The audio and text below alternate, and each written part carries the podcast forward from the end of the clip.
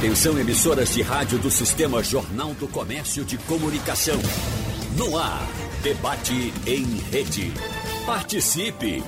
Rádio Jornal na internet. www.radiojornal.com.br Bom, estamos completando um ano de pandemia. Foi no dia 11 de março de 2020 que a OMS, a Organização Mundial de Saúde, reconheceu que o mundo estava vivendo um processo pandêmico e, como sabemos, com as restrições de mobilidade nas grandes cidades do país, nas pequenas também, e também por uma questão sanitária, as pessoas passaram a ficar mais tempo em casa.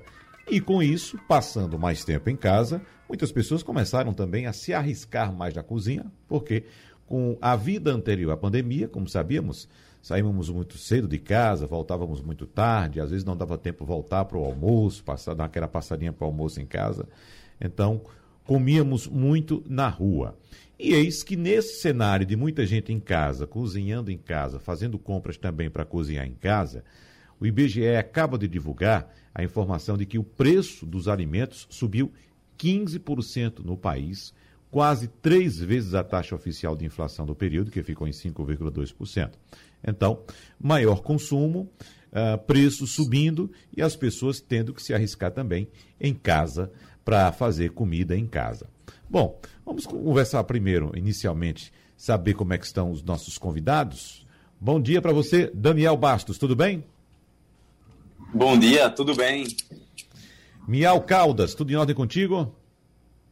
Tudo certinho, graças a Deus. Há quanto tempo, né, Miau? Por Bom onde dia, você andava? É Uhum. Muito tempo, Wagner. Pois é, você que sempre participou aqui dos nossos encontros, trazendo sua experiência de chefe, mas ainda bem que está tudo bem com todos. Bom, mas deixa eu começar nossa conversa aqui com Daniel, uh, porque a gente, é, evidentemente, está percebendo, Daniel, isso é bastante claro que as pessoas estão indo mais para a cozinha, para fazer mais comida em casa, as famílias se reunindo para ali em torno da cozinha, quem sabe, amenizar um pouco da dor do sofrimento desse isolamento que nós somos obrigados a viver nesses tempos. Mas já dá para dizer, Daniel, que as pessoas fugiram também ou tentaram escapar do trivial, do, do tradicional feijão com arroz? Isso, Wagner. É... Com essa pandemia, né, surgiu vários cozinheiros, né? É, as pessoas começaram a fazer cursos, começaram a, a seguir é, chefes de cozinha no, nas redes sociais. Então começa a surgir vários cozinheiros novos, né? As pessoas estão se arriscando mais com, com novos ingredientes, tá tendo, estão tendo acesso, né? A, a outros ingredientes, a, a, própria entrega delivery, né? Em alguns supermercados. E aí a, aquela, aquele trivial feijão com arroz passa um pouquinho despercebido. E aí o, o quem está em casa começa a ficar mais ousado, começa a querer fazer um preparo que algum chefe renomado faz, entendeu? Começa a seguir alguém e tentar executar uma receita diferenciada e aí ganha destaque na mesa, né, com a família. Aquilo, aquilo que as pessoas falam, é, Daniel, de enjoar a comida, isso existe mesmo? E é necessário que, por causa disso, a gente é, inove, busque outros pratos? É assim mesmo? É, isso existe mesmo, mas é assim, até um pecado dizer que está enjoando de comida, né? Eu acho que a gente uhum. tem que uhum. sempre estar tá se renovando, né? A gente sempre tem que estar tá buscando novos temperos, né? Nessa pandemia eu comecei a conhecer alguns temperos que eu não usava, tipo pimenta da Síria, eu não usava, entendeu? Então a gente começa a, a conhecer outras coisas, dá uma renovação, uma repaginada na, na, na nossa receita, né? É. Miau, você enjoa a comida que você faz? Rapaz, eu não enjoo muito não, porque eu tô sempre fazendo uma coisa diferente. Então, é. eu já não cozinho, por exemplo, arroz eu não faço uma quantidade muito grande, porque eu sei que amanhã eu vou querer comer outra coisa. Então, eu já estou já prevendo os outros dias, eu faço meu planejamento. Eu faço hoje um arroz, amanhã eu faço um refogado de verdura, aí depois faço um macarrão. E ou quando sobra um arroz, eu vou fazer outros derivados, um bolinho de arroz, boto numa canja. Então, não tenho tempo de enjoar da comida, não. Ah, certo. É, a, as pessoas, evidentemente, vão buscando essas, essas, essas fórmulas novas. Inclusive, a gente percebe, Miau, não sei se você percebeu, como tem crescido a quantidade de programas de gastronomia tanto na TV por assinatura, quanto pela internet, né? E o acesso muito maior. Me parece, de fato, que as pessoas estão buscando mais informação, claro, com mais tempo em casa, né? É, é possível levantar mais informações para poder incrementar ali o almoço, tanto da semana quanto do fim de semana, né, Miel? Exatamente, é o que eu costumo brincar, né? O único rolê possível hoje em dia é a gente ficar em casa, cozinhar, fazer uma comida que a gente se sinta bem.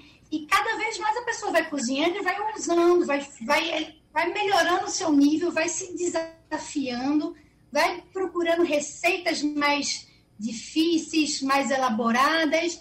E acho que esse momento que a gente está foi fundamental para cada um se desafiar nesse aspecto culinário. E tá dando certo. Eu tô vendo gente que não sabia nem ferver água, uhum. hoje em dia tá craque. É. Ô Daniel, será que isso vai mudar uh, de fato a nossa realidade em relação à gastronomia? Ou seja, aquela, aquela prática que a gente tinha de sempre encontrar as pessoas, de ir a um restaurante, uh, as pessoas aprendendo a cozinhar em casa. Será que isso muda a nossa cultura ou você acredita que isso de fato é um momento e que logo, logo as coisas vão voltar ao que era antes?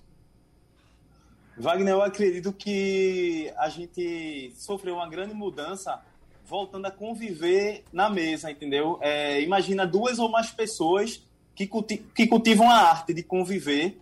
É, normalmente essas pessoas são diferentes, às vezes são muito diferentes e muito iguais, e estão voltando a, a, conviver na mesa, claro, com todos os cuidados recomendados é, de segurança, entendeu? Então, é, essa, essa mudança é uma mudança boa. A gente está voltando a tomar café de, de, da manhã junto, em família. O home office ali está sendo dividido com, com almoço em família, entendeu? Então é uma mudança boa, bacana. Uhum. Volta à tradição, né? Às vezes até receitas esquecidas de família, é, como é, ensopados, é, pirão, é, enfim, várias receitas que são esquecidas voltam a estabelecer, a compor a nossa mesa. E o principal com os familiares sentados, né? Uhum. Isso aconteceu com você? Acontece, acontece muito todo dia. Minha esposa está é. no home office, é, minha mãe também está em home office, então a gente almoça junto, dá para tomar um café da manhã junto, conversar um pouco mais, almoçar, fazer um, um preparo diferente, entendeu? Mas, mas Acontece bastante. Daniel é uma situação totalmente privilegiada de sua esposa e de sua mãe, viu? Porque as duas ficam trabalhando Isso. em casa, no home office, e você na cozinha, preparando uma comida, é. né? Diga-se de passagem, boa, não é isso? é verdade. Uhum. Isso quando eu, eu, coloco uma na cozinha para a gente se arriscar junto. Sei. Dividir receita. E, e outra coisa, você falou em costumes, Daniel, e é outra mudança, né? Uh, porque quando a gente lembra dos costumes, quem cozinhava lá atrás era a mãe da gente, a avó da gente, né? A gente chegava em casa, estava tudo bonitinho, a mesa posta, a comida pronta, né? Tudo arrumadinho. E você é quem está na cozinha aí na sua casa. E outra coisa, não é só porque você é chefe, não. Se a gente for em outros lares, a gente encontra também homens na mesma situação, né, Daniel? Isso, é, minha herança culinária vem realmente de, de vó, entendeu? Eu, eu uhum. comecei a, a, como auxiliar de cozinha da minha avó. Então, vários detalhes ali, é, o mimo, né, de agradar as pessoas. Minha avó tem sete netos, então ela fazia comida que agradasse todos os sete netos. Então, vê que interessante. Ah. Então, essa herança de, de cuidar da pessoa através de, uma, de, de culinária, eu realmente herdei da minha avó, entendeu? Ou seja, tô... E aí, minha mãe também cozinha muito bem, entendeu? Uhum. Minha sogra. Sei. Minha família tem muito cozinheiro bom, posso, ter, posso assumir isso. Então quer dizer que sua avó fazia, por exemplo, sete pratos diferentes, se tivesse com sete netos, era isso? Isso, um neto gostava de omelete de carne moída, outro gostava de milanesa, outro gostava de purê de batata. Então ela sempre fazia uma pequena quantidade para cada um e agradava a todos. Uhum. E você, sendo auxiliar dela, aprendeu tudo isso?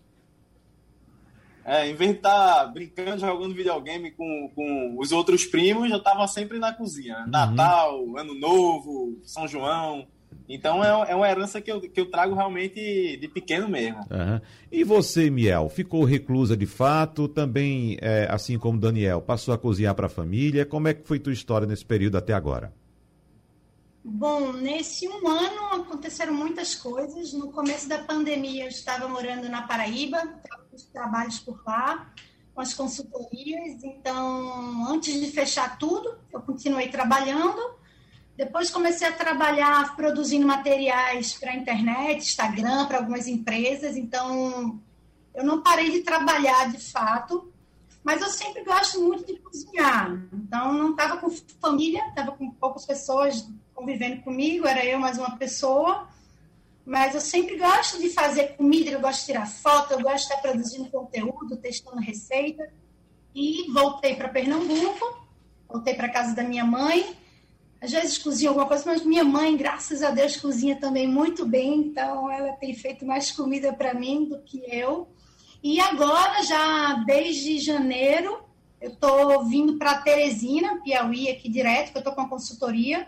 Então, aqui a gente não parou, a gente está trabalhando muito mais, principalmente nesse momento agora que a gente nasceu para o delivery. Então, estou por aqui, trabalhando, trabalhando, trabalhando. Ah, você, deixar de cozinhar. Você está em Teresina agora, é? Tô, tô em Teresina agora, trabalhando. Muito bem. Imagina o frio que tá fazendo por aí uma hora dessa, né? Menino, mas o pior é que aqui a gente tá no inverno, viu? Tá fazendo 25 graus, 24 graus, tá chovendo, o que... clima tá uma delícia. É. Agora, já que você falou dessa questão profissional, Miau Caldas, a gente sabe que com a, a, diminuição da demanda dos restaurantes, alguns inclusive fechando as portas de fato. Uhum. Então, diminui a quantidade de empregos também, de atividades para os profissionais isso. de cozinha, como vocês são. Não é isso? No, no seu caso, você já inventou um negócio de delivery? Foi isso? Pois é, eu estou num projeto aqui que começou já no meio da pandemia do ano passado, né? E é um modelo novo de cozinha, se chama Cozinha em Nuvem 4.0. Então, é um modelo de cozinha que já nasce para o delivery. Então, uhum. a cozinha é super equipada, é uma cozinha industrial, a gente tem equipamentos diversos e de ponta, ela é toda tecnológica e eu vou ter seis operações distintas dentro dessa cozinha. Então, eu tenho uma operação de pizza, uma de salada, uma de hambúrguer, uma de comida chinesa, outra de petiscos e outra de comida normal, assim, uma quentinha. E a gente já nasce com esse propósito de ser delivery, então a comida já foi feita para viajar bem. Fui para São Paulo ver embalagens, as melhores uhum. embalagens mais bonitas que se adequem melhor a essa entrega. Então foi tudo muito bem planejado e pensado. Então a gente já está nascendo com esse propósito. É só virtual, é só delivery. A gente não tem salão, não tem nada. A pessoa pode vir buscar aqui ou receber em casa. É, é como é que está a sua atividade, Daniel, nesse, nesse, nesse campo profissional? Infelizmente, é, eu tive que encerrar a atividade do meu, do meu próprio bar, entendeu? É, devido realmente à pandemia, a fraco movimento. É, a gente às vezes monta um lugar muito bacana, né, aconchegante, e infelizmente há um ano a gente foi pego realmente de surpresa pela pandemia, uhum. entendeu? Mas atualmente agora eu estou voltando a dar consultoria, voltei essa, voltei essa semana de Tamandaré, então a gente está começando a fazer uns trabalhos aí, se adaptando à realidade, se renovando, né? Muito bem. Deixa eu trazer para a nossa conversa também a professora Simone Almeida, ela é da Universidade Federal de Pernambuco e tem um projeto em parceria também com a Universidade Rural e é do Departamento de Hotelaria da Federal, além de ser responsável pelo projeto rango em casa, que é exatamente o tema da nossa conversa aqui. Bom dia, professora Simone, tudo bem com a senhora? Bom dia, Wagner. Bom dia, Miau, Daniel. É, obrigada Bom pelo dia. convite. É um prazer estar com vocês aqui. É, muitos desafios, né? Nessa hora. Exatamente. Há um ano, uhum. mais de um ano que estamos aí. Logo no início da, da pandemia, a gente viveu aquele momento do lockdown intenso. E foi a hora que surgiu o Rango em Casa. Né? É um projeto de extensão é, da UFPE com a Rural e tem participação de alunos de vários cursos, de hotelaria, de é, gestão da informação, design. E a gente vem trabalhando conteúdo numa plataforma. A gente tem dois objetivos. Um era ajudar os é, fornecedores locais pequenos mercados, padarias, mercearias, para que eles tivessem um, um canal né, de divulgação, porque eles ainda não estavam prontos para fazer delivery. Uhum. E outro, outro objetivo era ajudar as pessoas a cozinhar, né, com receitas fáceis, com receitas que qualquer um poderia fazer. É, além dessa plataforma, a gente tem um canal no Instagram e um canal no YouTube. O canal do YouTube ele é feito totalmente pelos nossos é, usuários. o conteúdo ele é produzido por famílias que estão em casa e que começaram a cozinhar nesse período, com participação de crianças, o que é muito bacana. As crianças ficaram assim muito encantadas e, e pedem para enviar vídeo. Começaram a produzir alguma coisa com sua mãe e seu pai e eles não tinham essa rotina. É, para a família foi algo muito novo e, e eu diria, lúdico, né? Uhum, sem dúvida. É, envolvendo, envolvendo também os meninos, porque isso é muito bom desde cedo já mostrar que todos devem participar dessas atividades né, em família e não deixar só uma atividade sendo desempenhada por mulheres. Né? Já, já tem outra questão educativa.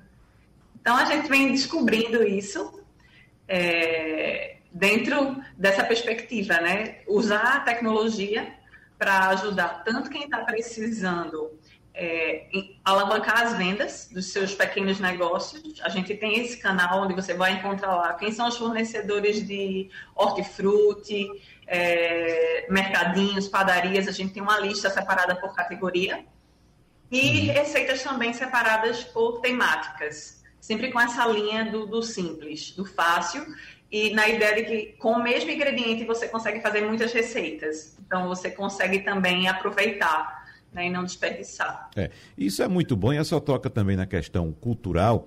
E um ponto importantíssimo, professora, que a senhora acabou de citar, foi o envolvimento das crianças também na cozinha, porque nós estamos vivendo uma situação bastante difícil. Daniel, que é empreendedor, é, sofreu na pele, sofre, deve sofrer ainda o, o fato de ter que fechar o empreendimento por causa da crise mas é uma situação que não adianta brigar contra. A gente percebe, nós temos muitos amigos empreendedores do setor de, de alimentação, de restaurantes, e é uma situação dramática, dolorosa, mas é a realidade. Então a gente tem que dançar de acordo com a música. E o caminho que vocês estão trazendo agora é exatamente o caminho do, da imersão tecnológica, utilizar a tecnologia a nosso, nosso favor para que a gente possa desenvolver nossas atividades profissionais e também, evidentemente, aprender um pouco mais e até descobrir outros, outros caminhos né, para a gente tentar sobreviver. Mas esse ponto, professor, é importantíssimo da inclusão também das crianças nesse processo, né? Porque é uma mudança cultural. A gente tem aqui um menino, que é quem cozinha na casa dele, que é Daniel, né? enquanto a cultura nossa a, a, ainda era de é, a mulher na cozinha, né? E a gente está mudando isso. Mas esse ponto, professora, ressalto e peço para a senhora enfatizar. A questão da criança também participando desse processo é muito importante. Sim, sim. É, eu também gostaria de reforçar que nós somos assim, lá no departamento de hotelaria e turismo, é, é, óbvio que nós somos muito interessados no segmento gastronômico, né, em termos de negócio. Nossos alunos são formados também para atuarem nos empreendimentos gastronômicos e nós é, estamos muito atentos a essa questão do que está acontecendo em termos de mudanças, adaptações nesse novo cenário. A Miel estava falando aí da cozinha né, 4.0 e toda uma estrutura montada para delivery é, a gente sabe que, embora as pessoas estejam cozinhando mais em casa, né, muita gente também tem outros motivos para ir a um estabelecimento gastronômico, não só para matar a fome. Né, tem outros motivos. E eu acho que para os empresários, eu diria que a gente tem que ficar muito atento a, a esses valores que estão, é, às vezes, ocultos e não são lembrados a gente não vende só comida, a gente vende muito mais do que comida. E eu acho que nessa hora de adaptação é, é preciso ter muito forte isso em mente. É claro que o delivery, ele, ele vai estar com foco na comida, mas sempre a gente pensa assim, por que esse lugar e não outro lugar, né? Ou quando afrouxa um pouco mais a nossa mobilidade na cidade, por que, que a gente escolhe um lugar e não outro? Então, vai além da comida. Uma mensagem aqui pelo painel interativo de Amadeu, aqui do Recife, dizendo o debate está excelente. Daniel é o Romário da gastronomia. Ô, Daniel, é, o Romário parou de jogar bola, né? Se for o Romário que eu estou pensando aqui. Você não pensa em parar de cozinhar, não, né? Não, não, vou estar sempre presente aí na, nas cozinhas, agora mais ainda, mais intenso, né? Com todos os cuidados aí recomendados, entendeu? Mas realmente, infelizmente, eu tive que fechar o bar, né, devido à, devido à situação.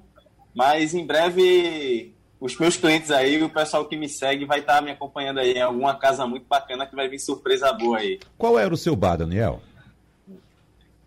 O meu era o Armazém 433, localizado lá no IPCEP, lá uhum. pertinho do Bar do Seu Luna. Sei, aham. Uhum.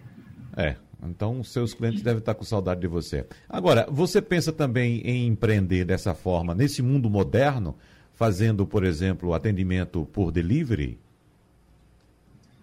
É, o delivery são uma das saídas, né? Eu digo que cada problema, cada situação tem uma saída diferente, entendeu? Uhum. São uma das saídas, mas realmente assim o que eu, que eu gosto mesmo, infelizmente hoje a gente não pode praticar com, com mais intensidade, né? Receber o cliente em, na, é, no restaurante, receber pessoas novas, entendeu? Tem uma rotatividade grande.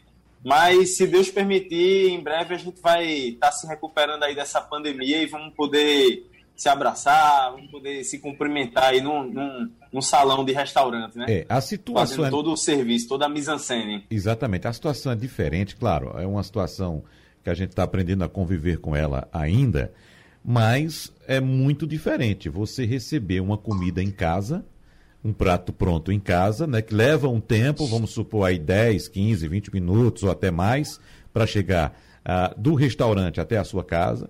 Ele o, o, o, prato sai da cozinha, leva um tempo para a embalagem, leva um tempo para que o profissional pegue aquela, aquela embalagem, coloque em outro acondicionamento, geralmente numa motocicleta, e leve a tua, a, a, até a sua casa. É muito diferente de, você estar sentado à mesa de um restaurante e receber ali o, o, o prato que você pediu, ele tendo acabado de sair da cozinha. Então, Miau, é um desafio para vocês que trabalham com delivery suprir essa carência que ainda existe. Eu não estou falando nem só de mim, acho que de muitos consumidores, que eu já ouvi essa reclamação também, dessa diferença que existe entre o prato que chega na sua casa e o prato que vai lá servido no restaurante, Miau. Exatamente. Tem uma grande diferença de comidas que são servidas no salão e outras comidas que são que elas vão para o delivery, que a gente chama comida que viaja bem. Uhum. Então, é, foi um desafio grande, é um projeto novo, esse aqui que eu estou, na atual consultoria, né? Já trabalho em consultoria há alguns anos. Esse está sendo bem diferente de tudo que eu já fiz e trabalhei na minha vida. Porque quando a gente tem uma casa física, atendimento ao público, a gente, querendo ou não, pega mesmo a comida que está no cardápio, só bota na embalagem e leva. Essa daqui não. Eu construí um cardápio já pensando no alimento, na estrutura dele, se tem muito caldo, se vai chegar um pouco mais frio, como é que vai estar a estrutura da comida, se vai estar ressecada, se vai. Enfim, eu pensei na melhor forma de construir um cardápio para a comida que viaje bem. E uhum. em construção com isso também com embalagem que ajude a, a pessoa ter uma boa experiência com essa comida que chega, né? Para ter uma apresentação bonita, para a pessoa se sentir mais confortável, para ter a experiência mesmo, que a gente já não vai ter do salão, como a Simone estava falando, que a comida é muito além do alimento, é uma experiência que a gente está proporcionando às pessoas, né? É um estilo de vida, é uma diversão, é uma diversão fora do lar, você ir para um restaurante, para um bar, tomar um café da manhã bonito. Então a gente tenta suprir um pouco com essas formas, da embalagem, da comida planejada para isso. Tá certo, Miau. Essa é a preocupação sua enquanto chefe, né? Enquanto ali profissional de cozinha. Agora, é, quer complementar mais alguma coisa? Oi? Não, então vamos lá. Uh, uh, eu, eu, outro ponto que eu quero colocar aqui, a questão da logística, do transporte. Você faz lá, ah. você disse, a questão lá do, do molho, do caldo e tal. Mas e o transporte? Eu lembrei agora, inclusive, de um depoimento que eu recebi aqui de um motorista de ambulância. A gente sabe que o motorista de ambulância vive num estresse muito grande, ele tem que uh, atender uh, um paciente na maior brevidade possível, uh, levar até o hospital. E, e, mesmo assim, esse motorista me falou: oh, eu tenho que ter cuidado com o movimento que eu faço com a ambulância, porque se por acaso a ambulância chacoalha muito, o, o paciente vai sofrer lá atrás também. Né? Se ele está com uma fratura, por exemplo, ele pode agravar a fratura dele. Né? Mas e o entregador, né? Que vai levar a comida que você preparou com tanto carinho para chegar na casa de uma pessoa. Será que ele vai pensando nisso também? Bom, se eu balançar muito isso aqui, vai misturar o caldo com a comida e tal. Como é que fica essa questão da logística, hein, Miau? Você pensa nisso também? É, isso é pouco complicado porque foge um pouco, né, do que a gente pode fazer. Mas aqui, principalmente aqui nessa consultoria, a gente está tendo um, um trabalho muito bom com os nossos motoqueiros. Além de ter alguns terceirizados, a gente está contratando aqui, carteira assinada, então a gente tem uma salinha aqui de espera para eles com ar-condicionado, com café, com água. A gente está dando um conforto, a gente está dando instruções, a gente está falando, ó, essa comida aqui não vira muito, tenta evitar a curva, a gente está dando a instrução, direcionando, dando um direcionamento profissional para eles como levar o nosso produto. Uhum. Porque, querendo ou não, hoje em dia o motoqueiro é o nosso garçom. É ele Isso. que vai levar o nosso alimento até a casa do cliente. Então, a gente tem que ter também esse trabalho, esse cuidado e essa parceria com eles. Uhum, muito bem. Professora Simone Almeida, desse projeto Rango em Casa, uh, deixe saber se entendi bem. Ele tem a intenção também de gerar empreendedores, ou seja, pessoas que passaram a aprender um pouco mais de cozinha, a cozinhar mais em casa e de repente começam a observar ali é, a possibilidade de empreender, de ganhar dinheiro com aquilo que está fazendo também. É por aí? Olha, é, a gente não teve essa intenção, né? Uhum. Eu acho que as pessoas hoje têm disponível muitos canais de inspiração. Nada impede realmente que alguém se descubra né, com um talento na medida em que se depara né, com a nova realidade. A gente viu vários casos desses acontecendo, de pessoas que perderam emprego, mas é, se encontraram em um outro local com habilidade que já tinha e foi, vamos dizer assim, é, um momento para dar foco e forma né, a isso. Eu vi isso acontecendo com algumas pessoas que trabalham com bolos, com é, pudins, é, e até marmitas, né? Então, houve, não vou dizer que foi o rango em casa, né? Isso é um movimento mais geral. Mas na medida em que você está na internet pesquisando e até testando, às vezes por um hobby, aquilo de repente você pode descobrir uma habilidade maior, né? E por que não fazer disso a sua paixão e o seu negócio? Mas é, inicialmente a gente não tinha esse foco. O nosso foco mesmo era assim: poxa, as pessoas estão em casa, né? Tem muita coisa acontecendo, é, uma ansiedade grande de não poder sair. É, eu não sei cozinhar, eu estou acostumada de todo dia ir almoçar fora, mesmo quando eu estou trabalhando. E agora eu estou com as crianças em casa, eu tenho que trabalhar, eu tenho que dar conta de todas as atividades. E é, não posso. Isso foi logo no início, que realmente você estava muito isolado. Uhum. a gente tem que diminuir essa a ansiedade de alguma forma. É, e tem duas, duas pessoas. Tem aquela que está lá dentro e não sabe cozinhar, e tem um grupo de pessoas que pode fornecer os insumos para que ela também não precise sair de casa. E, e, essas pessoas precisam assim de um canal, de uma visibilidade que não existia. Né? Até os aplicativos começaram a se adaptar, por exemplo, os aplicativos que eram com foco só em restaurante começaram a abrir também é, espaço para compras é, do dia a dia, da semana, da, da, feira, né? A feira, supermercado. Então, eles começaram a ampliar, vamos dizer assim, os serviços. É. Então, de qualquer forma, tem a possibilidade de uh, ampliar esse horizonte aí para o empreendedorismo, né, Daniel Bastos?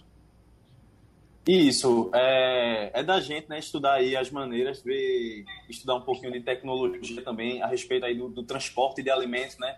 como o Miau citou, é, as embalagens hoje, hoje em dia estão muito avançadas, né?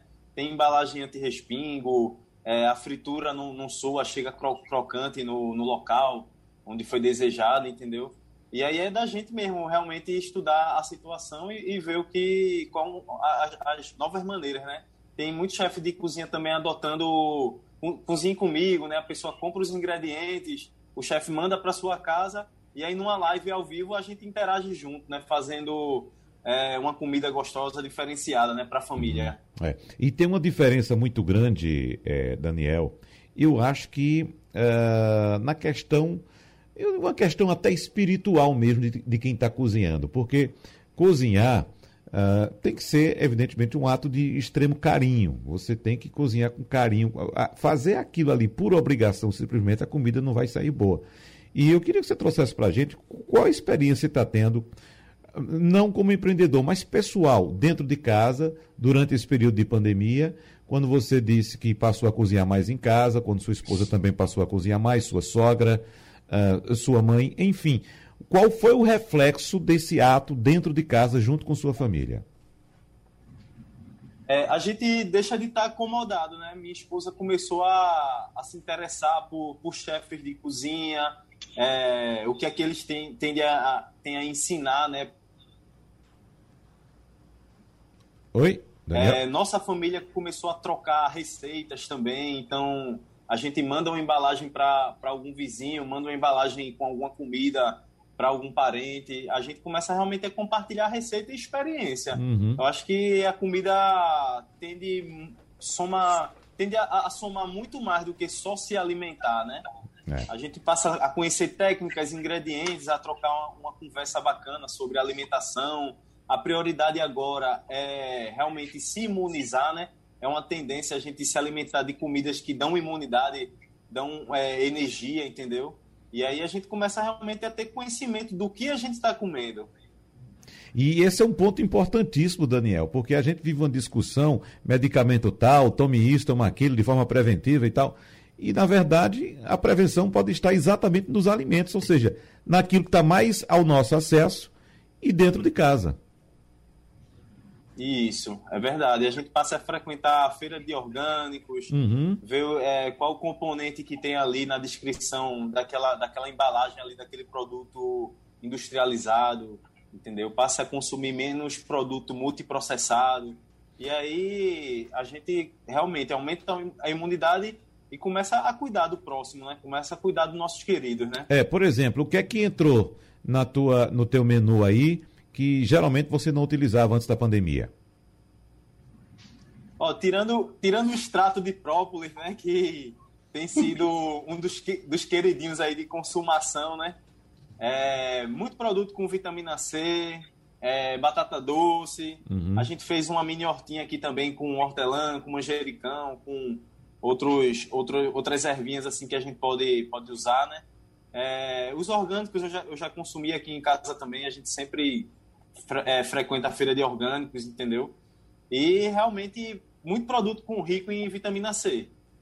A gente começou a realmente qualquer gripezinha que, que fosse querer aparecer é laranja, é limão e e tem, tem os legumes também, né? Muita vitamina C. Os legumes que tem vitamina C também, né? Isso, os legumes também tem vita, vitamina C, beta-caroteno, uhum. cenoura, tomate. Uhum. É, a gente também começou a, a consumir, começou a comer em horários certos, né? Para não estar, tá, como eu tenho criança em casa também, a gente está criando esse costume de almoçar, tomar café da manhã e jantar em horário certo, ser mais pontual, entendeu? É um é. cuidado diferente que às vezes reflete na, na vida e no cuidado da, que, a pessoa tem com a é. saúde. Ô, professora Simone, eu estou lembrando aqui que no começo da pandemia, né, lá há um ano atrás, a gente ouvia muitas informações de casais se separando. Né? Pessoas que simplesmente passaram a se descobrir, depois de anos casados, passaram a se descobrir dentro de casa e, e começaram a se separar. Mas qual a experiência que a senhora tem no sentido contrário, através da cozinha? Né? A, a cozinha foi responsável pela união da família? Olha, é, eu diria que sobre casais existem muitos aspectos né, envolvidos uhum. sobre a continuidade ou não desse relacionamento é, com certeza, quando a gente passa mais tempo convivendo com o outro, a gente vai se descobrir no bom e no ruim. Uhum. Mas o, o, importante é quando as pessoas querem continuar juntas, elas vão participar né, nessa cooperação. Acho que eu vou, eu vou falar assim o que aconteceu um pouquinho do que a Daniel falou aqui em casa, né? Com certeza a gente mudou algumas coisas da alimentação, já tinha é, preocupação com ter produtos mais naturais, é, tirar os industrializados, refrigerantes, açúcar, isso já era parte da nossa rotina, mas ficou mais intenso. É, o meu marido começou a fazer hambúrguer caseiro, isso nunca aconteceu na vida. Uhum. Ele tinha vontade de fazer e ele encontrou tempo e ocasião. Então foi maravilhoso. É, ele não, não passa muito tempo na cozinha, ele me ajuda é, com os pratos, porque eu acho que é, é, justo, né? Quem cozinha não lava os pratos, eu acho que isso é justo. Mas é, ele adora fazer churrasco, isso eu já fazia, e o hambúrguer caseiro para a gente foi uma revelação interessante. Né? Então a gente está muito mais conectado. Eu acho que o que vale a pena é mostrar que aí que está, o alimento ele vem para trazer outros significados. A gente está falando de emoção, de carinho, de conexão, né? Não é só o alimento. Então a gente pode ter isso como é, uma boa ferramenta. Daniel falou aí que presenteava a família. Eu vi muita gente presente, presenteando com bolos, né? Então, assim, veja carinho maior do que esse. Você passou o seu tempo né, produzindo um alimento né, mostrando que lembrou de alguém. Eu recebi café, recebi bolo de rolo, uhum. e é uma emoção. Eu, olha, eu acho que a gente está mais sensível quando a gente, poxa, a pessoa parou e fez um bolo para mim. É. Ela não deu para outra pessoa, ela deu para mim, sabe? Uhum. Isso é maravilhoso. É. Ô, Miau, fiquei curioso aí. Você estava rindo tanto agora há pouco, era com alguma coisa aqui do debate? Como é? fiquei curioso que você estava rindo tanto aí. Eu grupo da estatística de casais que se separaram na Ah, foi? então traga a sua experiência, por favor. E mesmo cozinhando, Miau? Mesmo cozinhando, cozinhando bem, uhum. não suficiente não. Uhum. É, então tá certo. Não, não deu não. A convivência muito intensa junto, não deu bom não. É. Dei uma surtada, sou uma pessoa que eu trabalho muito, estou muito na rua, estou com muita gente, estou sempre muito ativa. Uhum. E quando eu me vi dentro de casa, só naquela coisa, eu segurei a onda não. É. Tá bom. Toquei, toquei no seu calo sem querer, desculpe, Miau. Imagina, tá mensagens, inbox, tudo aí. É, tá certo. Temos mensagens aqui no painel interativo, por exemplo, Idilene, daqui do Recife, diz: Comecei a seguir o rango em casa para ver se cozinho melhor. Gostei da página. Eu abri a página aqui, a professora Simone Almeida. Vi que tem uh, rango fit, vegano, tem todos os pratos. Tem uma aba aqui que tem uh, comida para o dia a dia. Como, é, é, quem é que, que produz esses alimentos? Eu acho que eu não prestei bem atenção quando a senhora falou. São seus, são, são seus alunos, professora? É, a gente viu que já existia muito conteúdo disponível na internet. Uhum. Então, os nossos alunos, é, como todo esse projeto ele foi à distância, tem pessoas que estão trabalhando conosco que eu nunca encontrei pessoalmente. É muito interessante também que tem uma dinâmica de projetos é, à distância. Eles, a gente trabalha com o WhatsApp, né, e com o Meet. Então, os alunos, eles são orientados a fazer uma curadoria das melhores receitas que eles encontram na internet. E a gente faz uma pré-seleção e catalografa isso numa categoria. Então a gente quer o quê? É fazer com que você não perca tanto tempo é, procurando aí tudo que é lugar.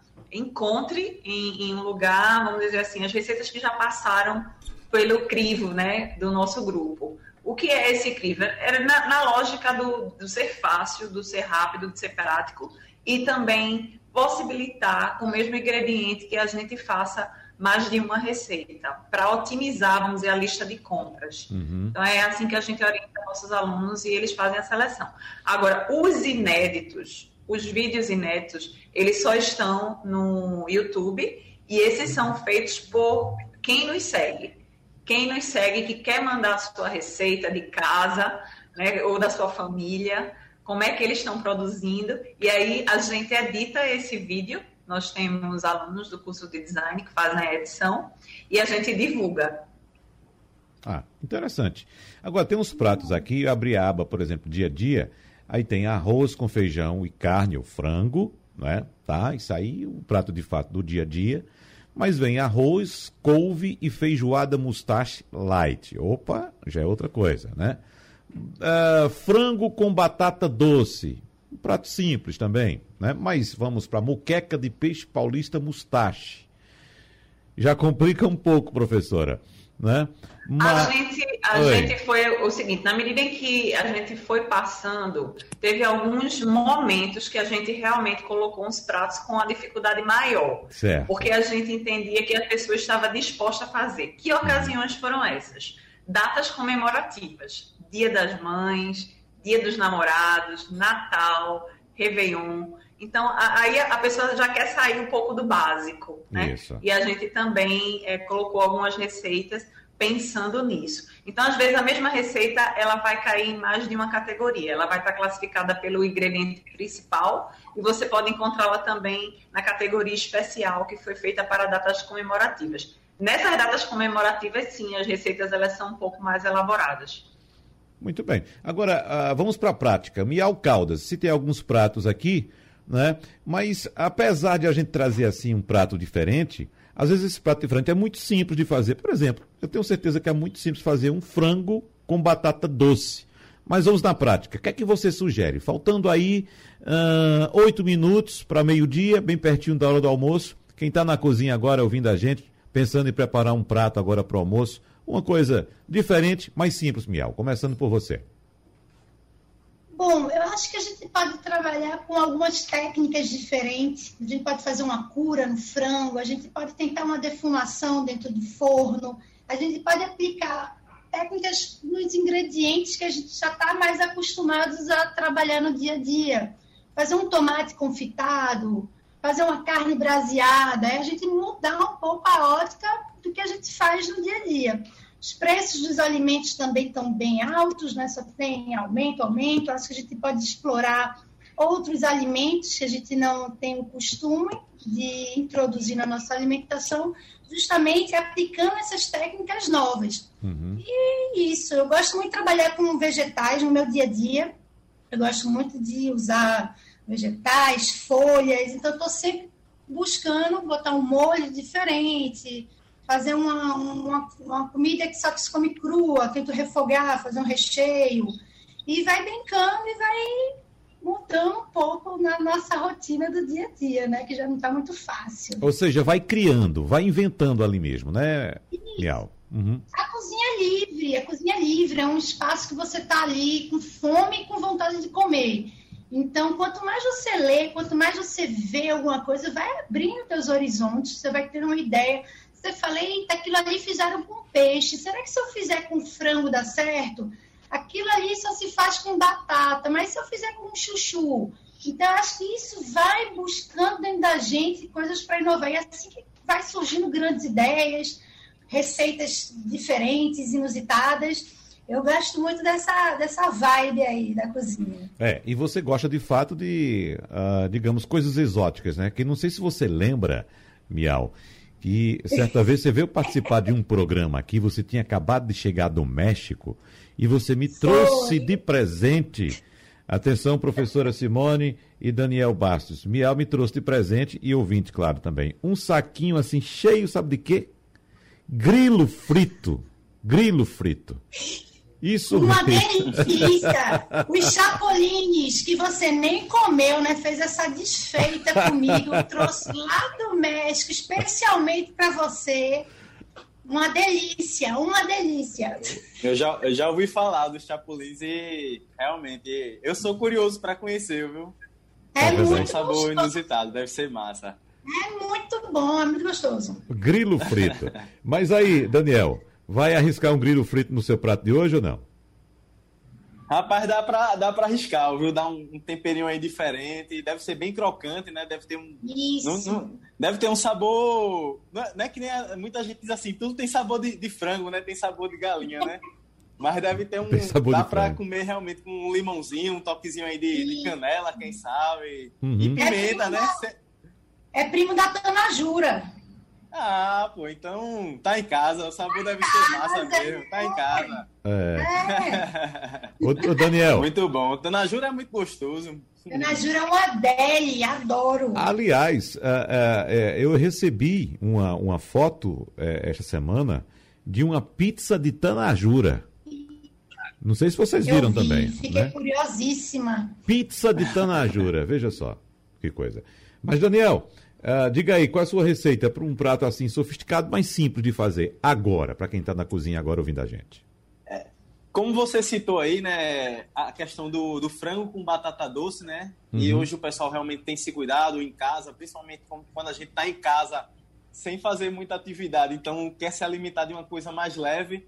Vamos lá, vamos grelhar um franguinho, um peito de frango mesmo, e usar um tempero diferente que eu tenho usado bastante. Canela. Eu tô, tenho dado um toquezinho de canela é, no, frango, no frango grelhado que eu faço e em vez de temperar ele com vinagre, eu tenho colocado limão. E muitas vezes até ralo um pouquinho da casca do limão. E com a batata doce eu faria um, um purê, amassaria essa batata doce, dava, dava uma processada, fazia um purê que temperava com ricota e espinafre, ou então um toquezinho de, de gengibre com coentro. Eu iria realmente com o trivial, agora dando uma repaginada, uma uma elaborada melhor, entendeu? É. E purê é também um prato, também um, um, uma dica bastante interessante, que é muito simples de fazer, né, Daniel? A gente tem Isso, purê de é batata é muito, inglesa. Purê é muito comfort food, né? Muito confortável, né? Então, é, a gente tá para fazer purê de girimundo, de, de, de diversas coisas, de, de, tubérculo, de frutas, entendeu? Purê Por exemplo, é muito bom, é muito gostoso. Purê de banana. Isso, um purê de banana da terra, uhum. banana comprida, né? Fica muito gostoso. E aí a gente pode incrementar com alguma coisa, dar um toquezinho de queijo, misturar banana com batata, né? Que é para ter uma quantidade ali, é, controlada de amido. Isso. Entendeu? Dar uma cremosidade diferente. É, quando a gente adiciona a batata, faz um purê de batata e coloca um pouquinho de queijo, né? Começa ali mexendo com, com uma colher de plástico mesmo maciça ele vira uma com uma liga gostosa, que lembra um fundi de queijo, entendeu? Então dá pra gente realmente incrementar bastante. Com purê, é uma, é uma, é uma carta certa, assim, na manga. Tá. Esse é o momento para fugir da proteína, uh, por exemplo, da carne vermelha, Daniel, você acha? Eu assim... realmente, eu tenho fugido um pouquinho da proteína de carne vermelha, porque realmente eu estou me cuidando de uma forma diferenciada, entendeu? Uhum. Já há um certo tempo. Aí você Miel também, Miel? Pode completar. Você é, também, Miel? Falou de carne vermelha, eu me animei. Eu Foi? acho que a gente está mais fugindo da carne vermelha por causa do preço, né? O negócio tá também. complicado. Uhum. Está muito complicado, mas eu acho que isso aí está abrindo mais a cabeça das pessoas para descobrirem outras proteínas, outros vegetais isso. e outros cortes, para sair só do se desporte de primeira. Porque quando o boi é bom, tudo é bom, né? Uhum. Então, acho que tá carnes mais duras, cocções mais longas, acho que isso também está fazendo a pessoa descobrir novos cortes que não tinham tanto a, não usavam no dia a dia, né? É. Isso. Professora Simone, ficou com água na boca ou vai dar outra sugestão? Ah, sim, não, mas com os, com os mestres eu nem me atrevo. Eu só fico com água na boca e vou testar, né, Daniel? Vou testar essa sua dica. Olha, aproveitando, lembrei de algo agora importante. Pois não. É, Para nossos ouvintes, né, quiserem nos seguir, o nosso endereço é no Instagram é arroba rango em casa, underline oficial. O que que acontece? É, depois que a gente iniciou esse projeto, surgiu um programa de TV com o mesmo nome.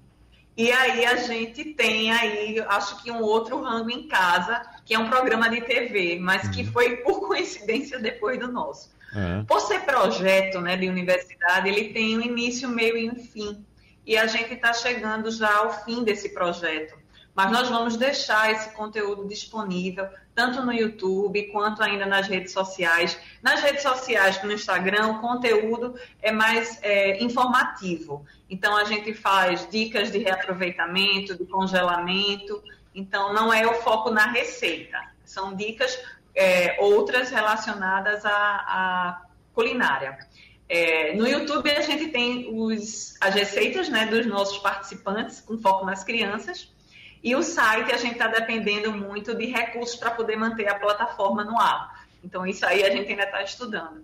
Mas eu só queria dizer que, é, é, por ser um projeto acadêmico e, né, né e não um negócio, é, ele tem início, meio e fim, e a gente está perto de fechar esse ciclo. Mas foi ótimo participar e a gente tem a intenção de continuar com outros projetos, principalmente com foco aí ajudando né, na pandemia, né, todas essas pessoas que estão precisando agora é, em várias frentes de, de apoio. Ótimo. Então a professora Simone Almeida já deixou aí o endereço nas mídias sociais e também do site. Uh, aqui tem uma mensagem de Felipe dizendo que já gostava de cozinhar e nessa pandemia passou a pesquisar mais pratos diferentes, inclusive de culturas uh, as, as, da cultura asiática. Está dizendo que a esposa dele está agradecendo muito, que bom. Parabéns então para você, Felipe. E a gente vai chegando ao final. Agradeço aqui a professora Simone Almeida, que, como já disse, já deixou o endereço dela. Mas você, Daniel Baixo, quer deixar o endereço de suas mídias sociais, alguma coisa assim? Quem quiser acompanhar e seguir meu trabalho, certo? Dá uma olhada lá no meu Instagram, chefe Daniel Bastos 27. Então vai ver um pouquinho aí do, do que eu faço, do que eu estou entrando aí na, na nova empreitada. E se quiser me convidar aí para consultoria, para tomar um café, para ensinar uma receita, estou aí disposto, estou aí disponível para a gente estar tá trocando aí conhecimento. Muito bem. Miau Caldas, seus endereços. Eu, arroba Miau Caldas, estou uhum. aí mais online do que nunca, nesse Sim. mundo pandêmico. E tô sempre respondendo mensagens, troca de receita, dúvidas, estou aí. Muito bem. Então, mais uma vez a gente agradece a Daniel Bastos, chefe de cozinha, chefe também Miau Caldas e a professora Simone Almeida. Muito obrigado pela presença de todos vocês aqui. Sugestão ou comentário sobre o programa que você acaba de ouvir, envie para o e-mail ouvinte@radiojornal.com.br ou para o endereço Rua do Lima 250, Santo Amaro, Recife, Pernambuco.